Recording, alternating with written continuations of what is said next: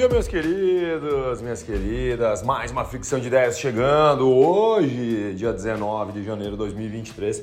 E observe só, né? Mês de janeiro passando voando. Já estamos aí no, entrando no último terço do mês. Mas vamos lá, né? Tem muita coisa para a gente falar, muitos movimentos acontecendo. E ontem a gente gravou o especial Fricção de Ideias com mais profundidade num tema.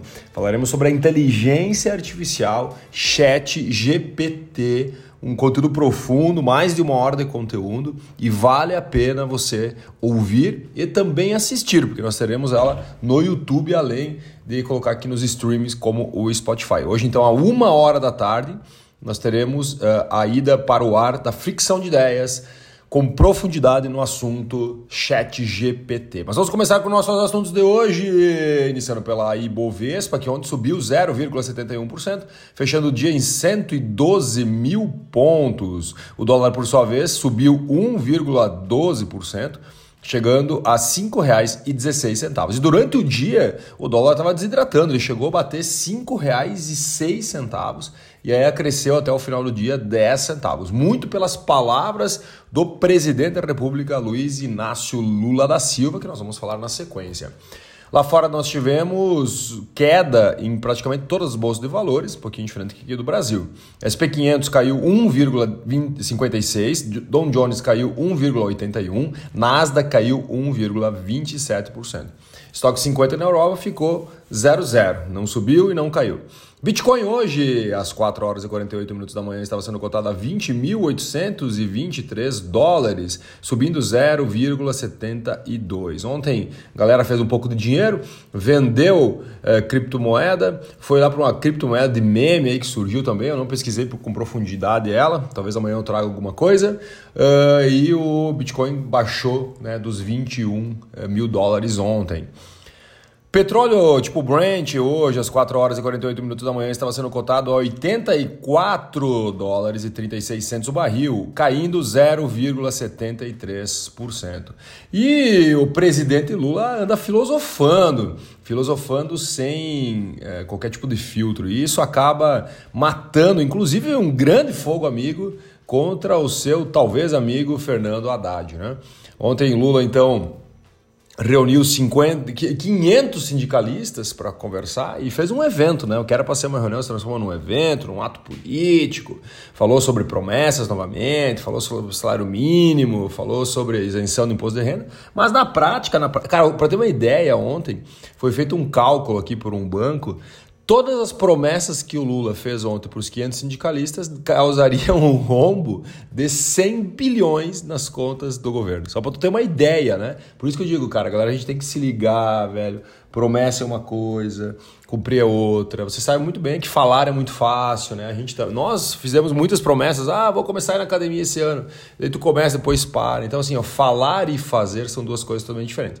E quando a gente lida com o dinheiro dos outros, ou seja, pô, o governo precisa ter dinheiro para pagar a conta. Imagina que as promessas feitas ontem, né, por palavras no discurso, daí todo mundo te, te, te aplaude e tal custariam 100 bilhões de reais para nossos cofres. Mas vamos lá, vamos continuar aqui. E depois, no final do dia, o bicho velho continuou. Ontem era aquele dia que, que né? inclusive eu já falei isso, sobre o Bolsonaro também. O Bolsonaro mordia a língua, né? E o Lula morde a língua também. Político, cara. Nós temos que entender que sim, a política é importante, mas transformar o dia a dia em atos políticos não vai levar o nosso país a lugar nenhum. E ontem, no final do dia, entrevista aí para Globo News, ele falou sobre o Banco Central, né, que hoje deve refletir no mercado no dia de hoje, tá? porque foi no final do dia. E eu vou colocar aqui uma, uma, algumas frases dele. Abre aspas. Nesse país, você brigou muito por ter um Banco Central independente. Acho que iam melhorar. Lu, daí, então, ó, eu posso te dizer, com a minha experiência, que é uma bobagem achar que o presidente do Banco Central independente vai fazer mais do que o presidente, eh, eh, que quando nós indicávamos, né? Ele fala quando o governo indicava. E isso é muito punk para o mercado, porque ter o Banco Central independente transforma também uh, uma parte, pelo menos, do governo, em, não em atos políticos. Né? Então, assim, o que, que, acontece? No curto prazo, o cara vai prometer assim: ó, vamos aumentar o salário mínimo para dois mil reais. Só que, cara, no, no médio prazo, esses dois mil reais se transformam em poder aquisitivo menor do que o cara tinha antes, por causa da inflação. Então, o Banco Central ele é um agente muito importante de controle da inflação. Né? Mas, vamos lá. E o Lula promete aumento do salário mínimo atrelado ao PIB. Né? Eu vou tentar estudar um pouco mais também sobre isso né, para trazer informações um pouco mais fiéis aqui para vocês.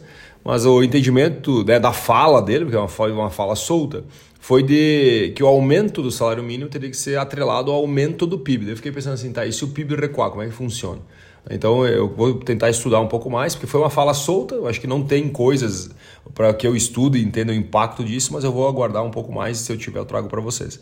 E Americanas continua apanhando, e de todos os lados.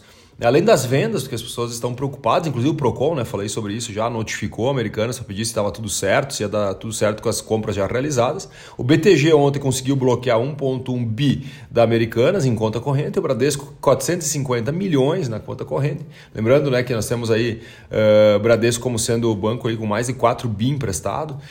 Americanas, então, possivelmente entrará em recuperação judicial nos próximos dias. Se ela entrar em recuperação judicial, será a quarta maior recuperação judicial do Brasil. Situação do Caixa, né, dizem alguns especialistas que está na calamidade, literalmente, está complexo, porque imagine, bloqueia o dinheiro, vende menos, né? E agora tem um outro problema, efeito das novas compras com o fornecedor. A pergunta que eu faço para você, você sabendo que essa empresa vai entrar em recuperação judicial, mesmo sendo um grande, uma grande conta, você venderia para ela a prazo? Bolsa Família de 600 reais começou ontem a pingar na conta. É, então, o Bolsa Família né, voltou a ser Bolsa Família né, e ele começou a pingar na conta ontem os 600 reais. Na média, as famílias vão receber 614 reais, vai atingir quase 22 milhões de famílias que vão receber esse dinheiro e o gasto aí médio vai ser de 13 bilhões de reais. E a partir do mês de março, lembra aqueles 150 eh, reais relativos a crianças menores de 6 anos. Então, a partir de março apenas porque o governo está organizando ali o sistema que não está com informações fidedignas. Inflação dos alimentos. Os alimentos em 2022 pesaram forte. Né? Nós tivemos uma inflação em 2022, que é o Índice de Preços ao Consumidor Amplo, IPCA, de 5,8%. E 50% praticamente foi os alimentos. E quais foram os motivos? Elevação dos custos da produção, nós tivemos uma diversidade climática em algumas regiões que também impactou no preço e, e os fertilizantes que nós tivemos um preço né, encarecido aí no, no ano 2022. Em 2022 também a Amazônia teve o maior desmatamento em 15 anos, mais ou menos uh, o tamanho de 3 mil campos de futebol, para você ter uma noção. Então são 10 mil quilômetros quadrados desmatados, maior desde quando foi começado o monitoramento do desmatamento na Alemanha, na Alemanha, na Amazônia, perdão. A Alemanha está logo na sequência.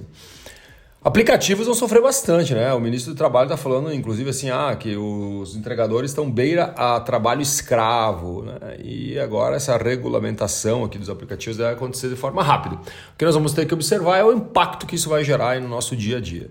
Fim do petrodólar. Eu vou fazer, inclusive, um especial do Ficção de Ideias falando sobre o petrodólar, por que o, o petróleo hoje é negociado em dólar, falar um pouquinho das guerras lá atrás, tem muita coisa interessante para a gente conversar sobre isso que e a Arábia, Saudita está dizendo assim, ó, estou aberto a negociar petróleo em outras moedas, quem quiser estou aqui à disposição.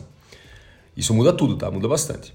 Rússia uh, tomará medidas na fronteira com a Finlândia. A Finlândia aí vai ingressar na OTAN. Nós temos a Finlândia e também a Suécia com a solicitação bem avançada e a Rússia já deu um pitaco que vai cuidar de uma forma diferente da fronteira de 1.300 quilômetros aí que ela tem com a Finlândia. Rússia também uh, criticou os Estados Unidos, falou sobre China, falou sobre, fez algumas provocações, inclusive. Né? O Sergei Lavrov ele saudou a China, agradeceu pelos movimentos militares em conjunto e tal, deu uma cutucadinha nos Estados Unidos. Né? Inflação na zona do euro diminui agora em dezembro para 9,2%, então a queda de 0,4% nos preços, mais do que o esperado. Agora vou falar um pouquinho aqui sobre tópicos de tecnologia, inovação e futuro. Microsoft vai demitir 10 mil pessoas, isso mesmo, mais uma demissão em massa. Lembrando né, que 2009 para cá, a Microsoft contratou 75 mil pessoas, inflou a máquina e agora está fazendo um ajuste, mandando embora 5, 10 mil funcionários, 5% do quadro total da Big Tech. Nubank libera cartão de crédito para menores de 18 anos. Né? Agora eles, ou seja, por exemplo, eu que sou maior de 18 anos, posso fazer uma solicitação um cartão adicional, né, lá dentro do aplicativo para menor de 18 anos, né, definindo limites e tudo mais, né? Mais de 500 anunciantes deixaram de publicar, de, uh, de publicar não, de anunciar no Twitter, perdão, de anunciar no Twitter. Aqui alguns especialistas falam que a receita diária do Twitter caiu 40% menor se comparado a 2022. Lembra que o Twitter foi comprado pelo Musk, né? Depois disso aqui, várias pessoas deixaram de investir na plataforma. Captação de startups brasileiras despencam 65% no segundo trimestre. Por quê? Juros altos e apetite global por risco menor. E as startups receberam menos dinheiro agora em 2022. Foi o segundo pior semestre desde 2019. E para finalizar, iPhone 15, já estamos falando do iPhone 15, isso mesmo, que vai ter um preço salgadinho, né? O iPhone 14, né? Você, não sei se você comprou, eu uso o iPhone 13, sou um, um, apaixonado por iPhone, mas cara, tá caro pra caramba, velho, aqui no Brasil. Né? Só para ter uma ideia, o iPhone 15 Ultra deve chegar aqui no Brasil a 6 mil reais, mais juros aí deve chegar em torno muito mais de 15 mil reais um iPhone tranquilamente. Meus amores, um ótimo dia para vocês. Lembrando que hoje, a uma hora da tarde, nós teremos a inclusão aqui nas redes de streaming da nosso especial, falando sobre Chat GPT, a inteligência artificial que está mudando o mundo. Inclusive, escolas nos Estados Unidos estão proibindo a utilização, porque a galera estava fazendo prova, com o Chat GPT. Cara, eu usei assim, ó, velho, é insano, é insano a maneira que ele responde. Um grande abraço, meus queridos minhas queridas. Amanhã nós voltaremos. Valeu!